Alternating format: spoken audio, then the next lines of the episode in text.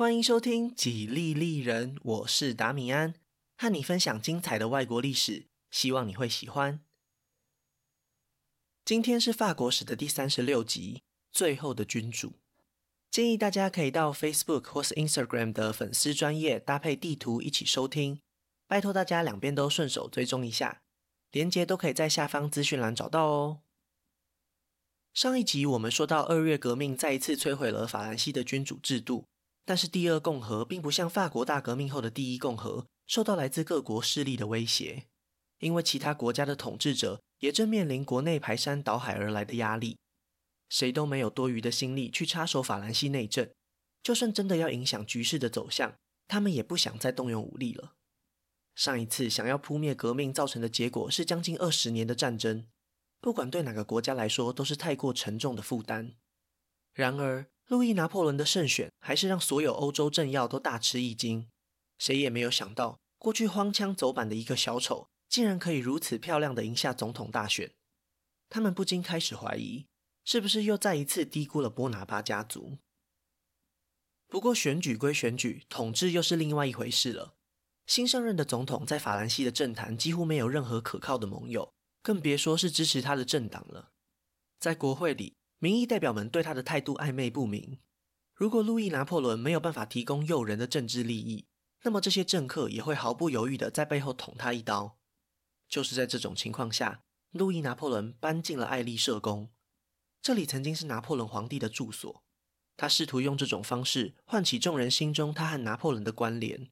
至少这招对怀念帝国荣耀的老百姓来说非常管用。这座富丽堂皇的豪宅也就正式成为了总统府，一直到今天都没有改变。西元一八四九年，后来被称为意大利统一三杰的其中两位马志尼和加里波底在罗马发起革命，赶走了教皇。随后，他们还组建了罗马共和国。逃亡的教皇只好向奥地利以及法兰西求援。奥地利皇帝身为一个虔诚的天主教统治者，二话不说，马上就派兵南下支援。但是法兰西这边的态度却非常犹豫。路易拿破仑在当选总统以前，绝对称不上是一个虔诚的教徒。他在二十年前就曾经参加过意大利的烧炭党运动，帮助意大利人对抗教皇的军队。这样的背景经历，让马志尼误以为路易拿破仑是他的盟友。只可惜，二十年可以改变的事情太多了。别的不说，现在路易拿破仑已经是法兰西总统了，他的一举一动都会被全国上下放大检视。更何况，他的选票来源有很大一部分是虔诚的法兰西民众，如何从中获取更多的支持，才是他的优先考量。就这样，法军接到来自总统的直接命令，火速赶往罗马，恢复教皇在这片土地的统治权。罗马共和国原本以为他们只需要对抗来自北方的奥地利军队，对法军的入侵丝毫没有防备。在顽强抵抗两个月以后，新诞生的罗马共和国还是被法军给摧毁了。回到罗马的教皇庇护九世一点也不感激路易拿破仑的救援行动，因为法兰西的外交代表私自和叛军谈判，要求教皇赦免那些曾经将他赶走的共和国党羽，并且还进一步规定要在罗马施行拿破仑法典。这些措施都是法兰西总统为了向国内民众交代，才硬塞给教皇的。因为法兰西第二共和的宪法里明文规定，法兰西政府不得动用国家的力量去干涉外国人民的自由。摧毁罗马共和国的做法很明显违反了这条准则，所以路易拿破仑必须要让法军扮演一个帮忙建立新秩序的角色。这些政治盘算都惹怒了教皇庇护九世，他不仅没有遵照谈判的结果。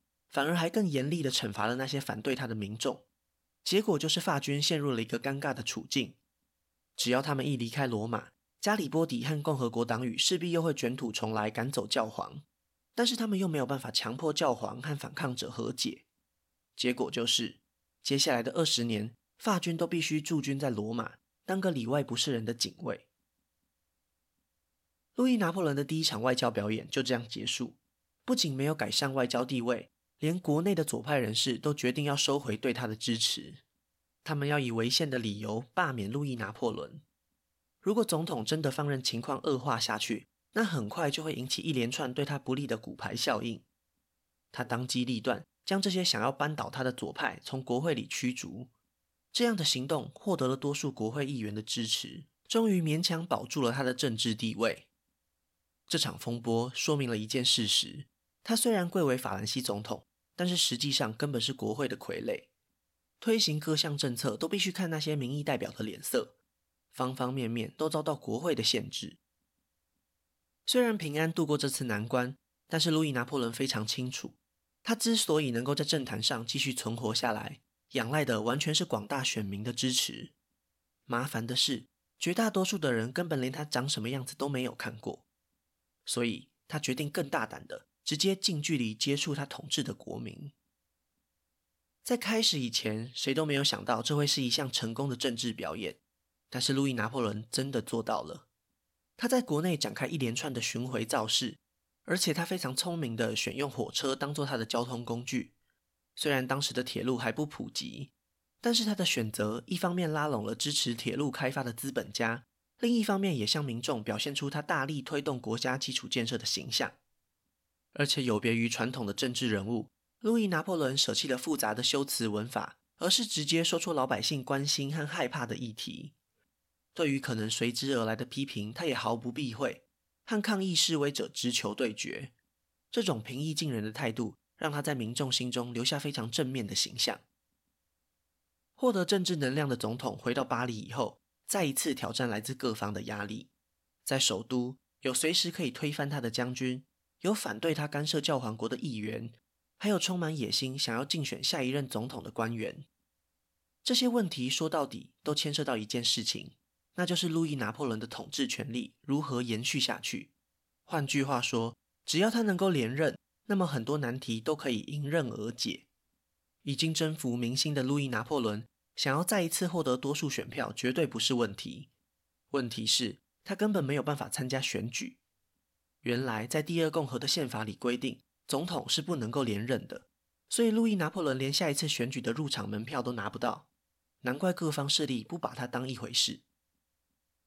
尽管夹带了大量的选票，民主政治的游戏规则还是硬生生的挡在面前。总统被迫同意两项重大的法案，第一项是天主教势力支持的宗教教育法，明文规定将天主教重新带回到公立学校的课纲里；第二项则是选举法案，希望能够减少具有投票资格的选民人数。对总统来说，第一项法案至少能为他换来一些天主教徒的支持，但是第二项法案就完全没有任何好处了。男性公民普选就是路易拿破仑可以走到今天的理由。如果真的限制那些基层民众的投票权，少掉的几乎都是他的支持者。但是法案就是挡不下来，他可以说是一点办法也没有。政治地位一直被挑战的总统，只好继续加大他的宣传力道，向民众抱怨这些国会议员的蛮横无理。总统和国会的对立也就逐渐升高。随着他的任期越来越少，路易拿破仑的心情也就更加焦急。这种不安的情绪。终于还是让他决定铤而走险。西元一八五一年，路易拿破仑发现他自己陷入四面楚歌的窘境。保守派的领袖已经和负责守卫巴黎的将军达成共识，他们将会在下一次的选举中合作，共同分享第二共和的政治权力。面对这样的威胁，总统必须展现他的魄力来回应，否则真的就会失去还手之力。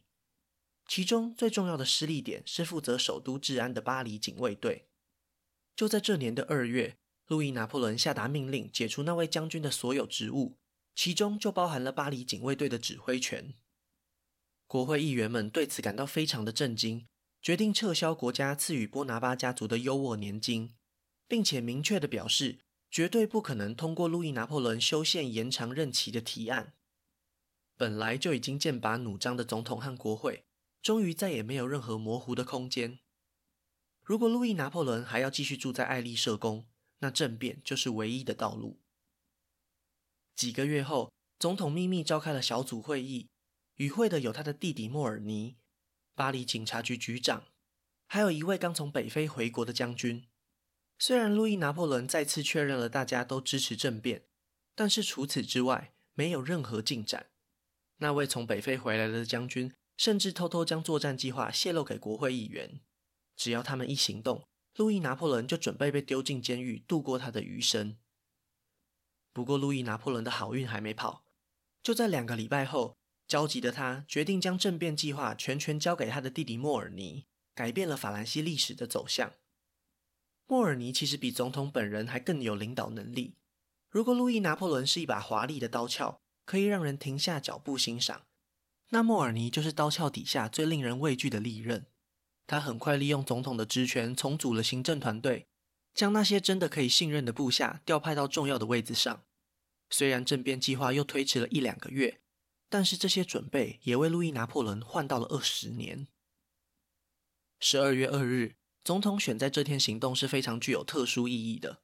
四十七年前，拿破仑波拿巴就是在这个重要的日子登基成为皇帝。如今，他的侄子也要走上一样的道路。政变进行得非常顺利，新的科技在这个时候派上用场。透过最新的电报技术，莫尔尼可以在中央办公室指挥他在各地安排的人马。八十七位最重要的政治人物和军官被巴黎警察局长逮捕，毫无悬念地成为了阶下囚。总统解散国会的公告很快就张贴在各个重要的政治机关大门上，反对政变的势力也迅速被压制。第二共和。已经是路易拿破仑的囊中之物了。政变成功后的一周年，路易拿破仑透过公投获得统治正当性，正式宣布称帝，成为了拿破仑三世。因为其实拿破仑有一个儿子，在十几年前就已经过世。为了拉拢拿破仑的支持者，路易拿破仑也承认那位没有当过法兰西统治者的堂哥是拿破仑二世，借此传达自己承接的是拿破仑这条继承的正统。其实称不称帝对他实质上的政治权力没有任何影响。早在一年前的政变以后，他就将所有的权力集中到自己的手中。共和和帝国之间只有统治者能不能世袭的差别而已。不过当然，拿破仑三世还是希望自己的王朝可以延续下去，所以还是完成了这个形式。第二帝国诞生不久后，拿破仑三世就决定开启一项伟大的计划，那就是改建帝国的首都。曾经繁盛的花都巴黎，在进入工业革命以后，产生了非常多的城市问题，街道拥挤、卫生环境不佳，都带来极大的负面效果。严重的霍乱和破旧的贫民窟都成为了难以忽视的大麻烦。除此之外，过去的二十年里，这座向往自由的城市就发生过六次革命。那些发起暴动的群众，就是利用城市内狭窄的街道来建立路障，阻断镇压部队通行的路线。拿破仑三世需要一座安稳的首都，也需要一座规划完整的城市来向欧洲各国展现民族自信。因为法兰西已经申请了西元一八五五年的世界博览会，这就是一个最好的舞台。虽然这项浩大的工程持续了好几十年才全部完成，但是现在巴黎的基本轮廓就是在这个时候被描绘出来，成为拿破仑三世最被后人赞扬的政绩。在外交上，拿破仑三世的表现就没有这么理想了。皇帝渴望一场可以为国家带来荣耀的战争，偏偏还真的给他碰上一个可遇不可求的机会。从西元一八一五年的维也纳会议以后，欧洲各国之间基本上没有爆发过什么大规模的战争，但是这种情况总有一天会被打破。英国和俄罗斯就是最先杠上的两个国家，冲突爆发的地点则是在黑海北岸的克里米亚半岛。事情的开始源自于一场宗教纠纷。其实主角原本是黑海南北两岸的俄罗斯帝国以及鄂图曼帝国。十九世纪中叶开始，不断向外扩张的俄罗斯帝国要求在圣地耶路撒冷附近建立一个由俄罗斯直接管辖的东正教保护区。说穿了，其实就是俄罗斯看鄂图曼国势衰弱，想要吃他豆腐。这种突兀的要求很快就被鄂图曼苏丹拒绝。获得借口的俄罗斯马上调动军队，准备并吞黑海附近一个依附鄂图曼的小国。这样粗暴的行径惊动了英法两国。对英国来说，如果俄罗斯控制黑海，就会威胁到英国海军在地中海的战略部署；而对法兰西来说，他们的皇帝实在太想要一场战争了。西元一八五四年，这两个国家决定合作，一起对俄罗斯的克里米亚半岛出兵。从巴黎到克里米亚半岛的直线距离大约是两千五百公里，实际上行军的路线当然就更远了。就算军队从法国的其他城市出发，也不会近多少。拿破仑三世要打这场战争，从补给的角度上来说，就是一个吃力不讨好的任务。就算英国海军帮忙运送人员和物资，也会对法兰西的国力造成极大的损耗。拿破仑三世之所以那么坚持要打，除了要为曾经在俄罗斯遭遇失败的拿破仑一世报仇以外，还有一个重要的原因，那就是俄罗斯是列强当中比较弱的那一个。工业革命在十九世纪中叶扩展到欧洲大陆上，俄罗斯是少数没有跟上这波浪潮的落后国家。由于国家幅员广大，如果没有铁路运输的帮助，集结军队和补给的速度就会变得非常缓慢。工业化带来的影响正在迅速拉开国与国之间的差距。拿破仑三世天真的以为一切很快就会结束，但是毕竟战场还是选在别人家里，地理上的劣势还是勉强抵消了工业革命的成果。几个月后，战争还是陷入了僵局。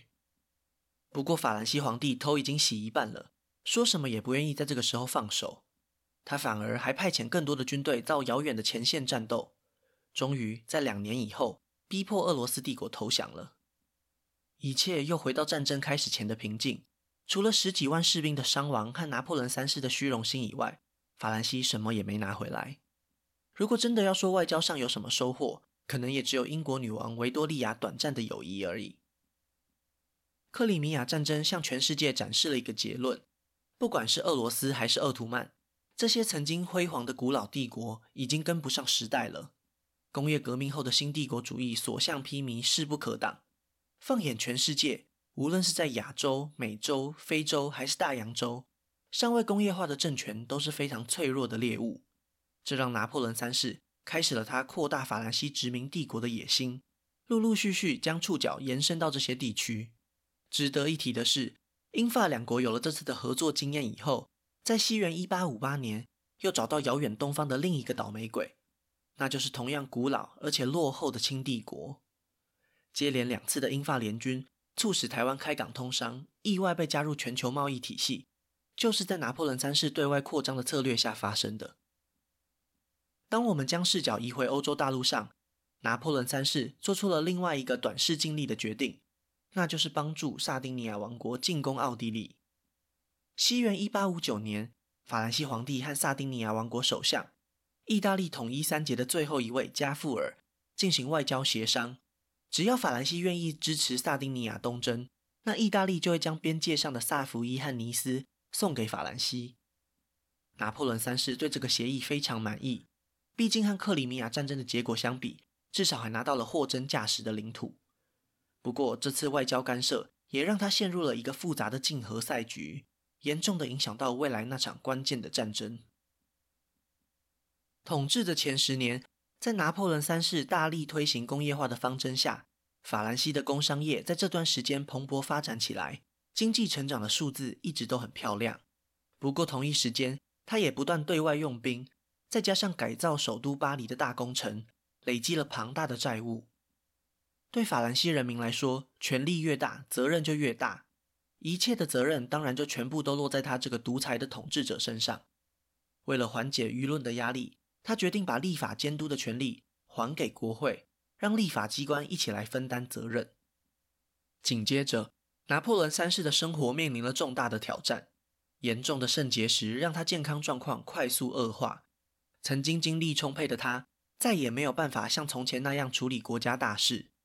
偏偏就在这个时候，隔壁的邻居普鲁士。有一位耀眼的政治明星正在崛起，那就是人称“铁血宰相”的俾斯麦。这位精明的普鲁士官员在各种外交场合上哄骗拿破仑三世，骄傲的法兰西皇帝还真的因此降低了戒心。普鲁士不断统合日耳曼地区，组成关税同盟，甚至出兵攻打丹麦。这些举动都在拿破仑三世的默许下，完美的达到目标。甚至皇帝还亲口答应俾斯麦。绝对不会干预普鲁士即将要对奥地利采取的军事行动。西元一八六六年，拿破仑三世惊讶地发现，那个没有被他放在心上的普鲁士，已经默默长成一头凶猛的野兽。在俾斯麦的带领之下，普鲁士轻松击败了奥地利，建立了北日耳曼邦联。甚至后来法兰西想要并吞卢森堡时，他还敢用武力威胁拿破仑三世放弃。在欧洲各国的联合干涉下，法兰西皇帝真的退让了。他愿意让卢森堡继续维持中立国的地位。虽然从国际政治的角度上来看，这么做完全合情合理。但是拿破仑三世退缩的态度被普鲁士首相俾斯麦看出端倪，他发现法兰西并没有他外表上看起来的那么强大。同样的，这一切也被法兰西人民看在眼里，迫使皇帝更进一步的退让。曾经集中到他手上的政治权力，一步步重新回归到人民和国会手里。西元一八六九年的国会大选结果说明了一切，新政府几乎已经脱离了拿破仑三世的控制。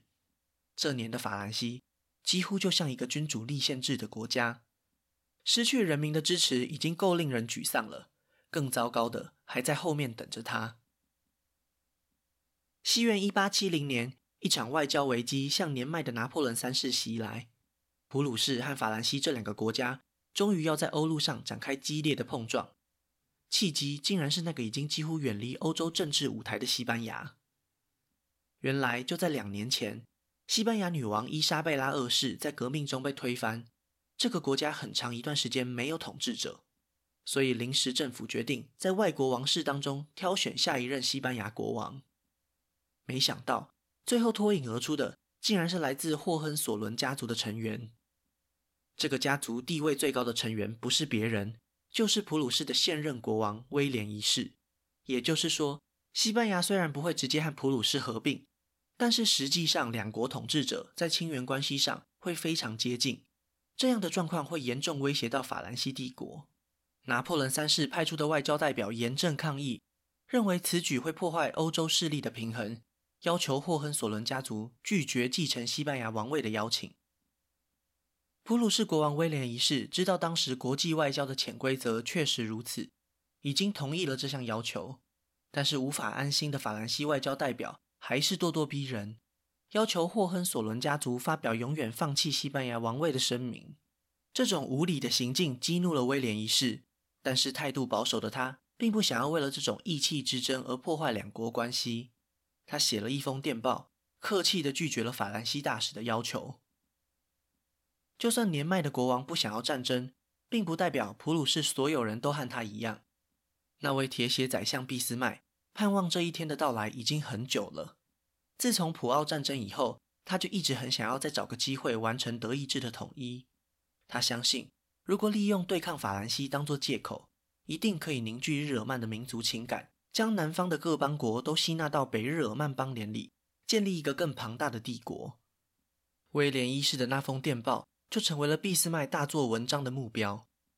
他私自篡改了电报的内容，发送到所有普鲁士的外交人员手上。在新的版本里，威廉一世傲慢无礼，完全蔑视法兰西的国家尊严。俾斯麦知道，这样的一份文件绝对会登上巴黎报纸的头条。等到事件持续延烧下去，战争就不远了。不得不说，法兰西人民的心态完全被猜个正着。拿破仑三世隔天早上看了报纸，就知道大事不妙。他早已不是当年那个冲动的拼命三郎了。皇帝打从心底不希望发生战争，但是就和普鲁士那边一样，法兰西政府高层也有渴望战争的鹰派。除了战争部长以外，鼓吹宣战的，甚至还有拿破仑三世的老婆欧仁妮皇后。原本计划召开国际会议和平解决的皇帝，最后终于还是被说动，因为局势已经完全失控了。只要走到巴黎街头逛两圈，就能够明白俾斯麦的策略有多么成功。市民们组成乐队，披挂着三色旗，展开了毫不间断的游行。民众高声喊着：“普鲁士战争！普鲁士战争！”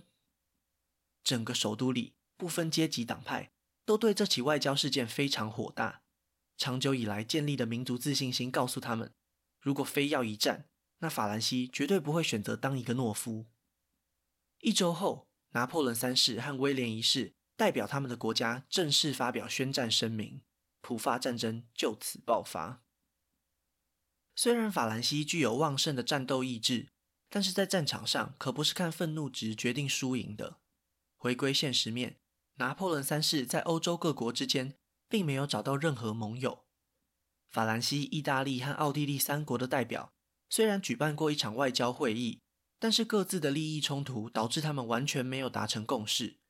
法兰西认为意大利还欠他一笔人情，因为法军曾经帮助意大利占领威尼斯，但是意大利却坚决要求法军撤出罗马，这样才能够完成半岛统一的最后一块拼图。拿破仑三世没有办法说服国内的天主教势力，最后只好放弃意大利这个盟友。另外，奥地利这边担心主动出击会遭到俄罗斯和普鲁士联手反击，意大利也怀疑奥地利会趁机夺回威尼斯。最后的结果就是这两个国家都决定袖手旁观，剩下最后的希望只有英国了。很可惜，英国女王维多利亚和拿破仑三世的关系早就不如以往，而英国和普鲁士王室之间的政治联姻更成为一道无法攻破的高墙。